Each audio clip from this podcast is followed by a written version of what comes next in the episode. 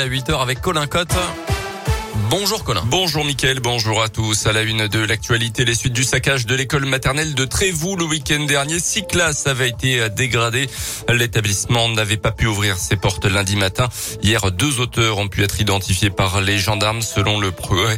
Les autorités qui invitent leurs complices à se manifester via un message diffusé sur les panneaux de la commune. Le tacle du président du conseil départemental de l'Ain à l'association d'opposants au futur pont Jacques Chirac. Il y a quelques semaines, la justice avait fait annuler l'arrêté préfectoral autorisant les travaux.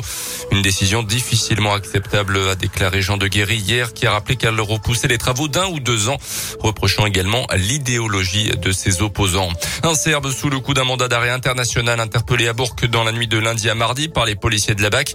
Il était en train de cambrioler une voiture en pleine rue, en pleine nuit. Il a alors pris la fuite avec son propre véhicule, manquant de percuter un des fonctionnaires et heurtant un véhicule de la police. Une course poursuite s'est engagée. Le suspect a perdu ses papiers d'identité dans sa fuite et a été retrouvé quelques minutes plus tard caché dans un buisson. Des objets volés dans le Rhône ont été retrouvés dans son véhicule. L'homme devrait comparaître aujourd'hui devant le parquet. Dans le reste de l'actualité, à quelques heures de son discours dans l'après-midi devant le Parlement français, la nouvelle alerte lancée ce matin par le président ukrainien au sujet de Mariupol, la grande ville du sud de l'Ukraine, assiégée et bombardée depuis quasiment le début de la guerre. Près de 100 000 personnes sont actuellement piégées dans des conditions inhumaines, dénonce le président ukrainien, parlant d'un état de siège total de la part de l'armée russe, sans eau, ni nourriture, ni médicaments pour les habitants. De nouvelles sanctions économiques et financières doivent être adoptées et annoncées demain par les pays occidentaux. Le président américain se en Europe aujourd'hui. À que le groupe français Total Energy annoncé hier soir la fin de l'achat de gaz et de pétrole russe d'ici la fin de l'année 2022. Un geste d'apaisement de la part du gouvernement après la mort cette semaine d'Ivan Colonna. Deux complices de l'assassinat du préfet Erignac seront transférés d'ici la mi-avril dans une prison corse. Euh, conséquence de la levée du statut de détenu particulièrement signalé pour Alain Ferrandi et Pierre Alessandri, euh, condamnés tous les deux à la réclusion criminelle à perpétuité. On passe au sport avec euh, le Rock Cup de basket. Hier soir, la Gelbourg s'est inclinée à Equinox à domicile face aux Allemands de Ulm. 72 à 85. Les chances de qualif pour les huitièmes de finale s'amenuisent donc de plus en plus pour la GLK pour se qualifier.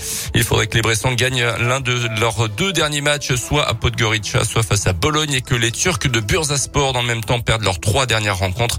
Euh, ce qui semble évidemment quasiment impossible. On écoute la réaction du meneur burgien Hugo Benitez hier soir au buzzer final. On savait qu'aujourd'hui c'était une finale, fallait absolument qu'on gagne et en plus fallait qu'on gagne de, 11 points pour être euh, vraiment presque sûr. Malheureusement on a perdu donc on sait que là c'est presque fini. Après c'est pas totalement fini parce qu'il nous reste quand même deux matchs. Euh, faut qu'on en prenne un et que, que Bursa perd leur match mais, euh, mais c'est sûr que là on s'est vraiment tiré la dernière balle dans le pied là et ça va être très compliqué de, de se qualifier pour les playoffs. Au début de l'année on s'est fixé l'objectif, on veut tous les atteindre et on savait qu'en Eurocup notamment le fait qu'il y ait 8 équipes qui passent sur 10 on se disait qu'on avait, on avait pleinement nos chances et en perdant à Patras, en perdant en Bursa et en perdant ce soir, on, avait notre destin entre nos mains, on l'a laissé filer.